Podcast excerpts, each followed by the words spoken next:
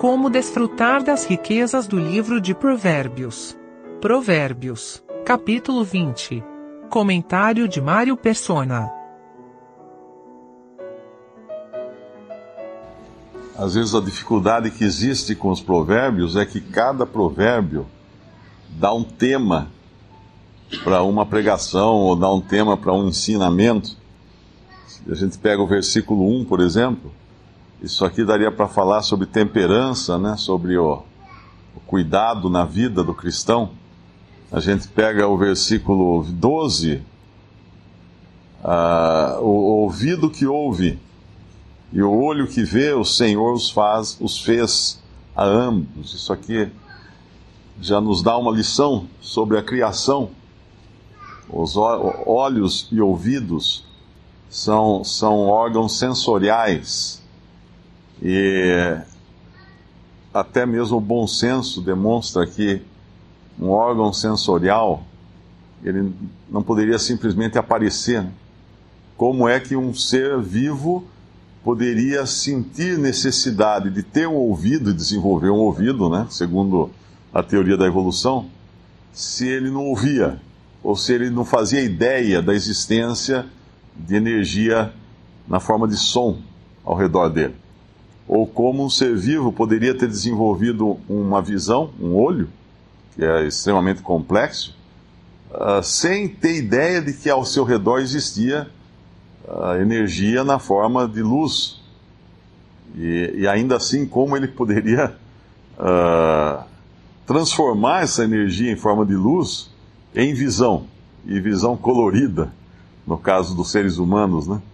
Uh, então, é, cada, cada, cada provérbio desse é, um, é uma é um ensino para nós. O ornato da versículo 29, o ornato dos mancebos é a sua força e a beleza dos velhos a cães. Isso aqui está se perdendo, na, na, principalmente na sociedade ocidental, quando o valor é dado à força, né, à, à força física, e, e não ao conhecimento, à sabedoria, à experiência dos anos. Cães são os cabelos brancos. Isso só se adquire com o tempo e assim é com outros versículos aqui. Mas esse aqui tem um aqui interessante que é uma pergunta. Na Bíblia tem algumas perguntas que não têm resposta. E uma delas está nesse, nesse provérbio 20. Nesse capítulo 20 de Provérbios. Versículo 9.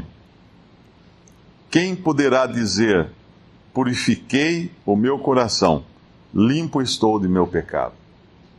Quem poderá dizer? Não tem resposta. Ninguém pode dizer. Ninguém pode dizer que por si mesmo purificou seu próprio coração. Ninguém pode dizer que está limpo do seu pecado por sua ação, por uma iniciativa própria, porque quem poderá dizer purifiquei o meu coração? Do mesmo modo, tem uma pergunta semelhante lá em, eu acho que é Mateus, quando o Senhor Jesus pergunta: Quem me convence de pecado? Ninguém. Ninguém podia convencer o Senhor de pecado. Ninguém podia acusá-lo de pecado algum. Uma outra pergunta que está em Romanos: quem nos separará do amor de, do amor de Deus, do amor de Cristo? Não me lembro agora as palavras exatas. Quem nos separará do amor de Deus? Ninguém. Para aqueles que são salvos, obviamente. Ninguém. Então tem uma série, eh, esse é um exercício interessante de ser feito procurar na Bíblia todas as perguntas sem resposta. Tem mais, eu não lembro agora, mas tem muitas outras perguntas que não têm resposta, porque elas são impossíveis ao homem. O versículo 3. Uh, ah, honroso é para o homem o desviar-se de questões, mas todo tolo se entremete nelas. Eu creio que isso aqui esteja falando daquelas questões que são sem proveito algum tem, gente encontra um versículo em 2 Timóteo 2. Tem algumas questões que às vezes são levantadas e, e geram discussões, debates, mas bastaria uma pergunta: e se a gente resolver essa questão? O que vai trazer de benefício isso?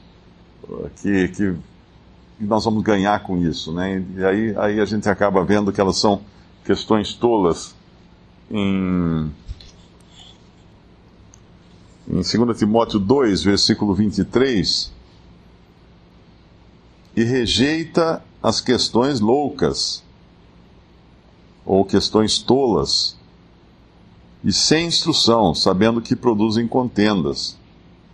A outra passagem também em Tito fala dessas questões loucas ou questões tolas.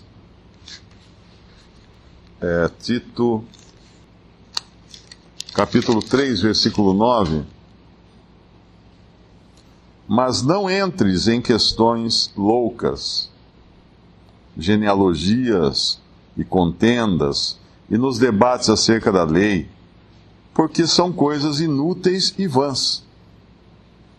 Então, essa é a, esse é o termômetro para nós decidirmos se uma questão é louca ou tola. É, ela é útil? A resposta que ela. A conclusão a que chegaríamos é útil? Ou é uma, uma coisa vã que não vai trazer proveito algum?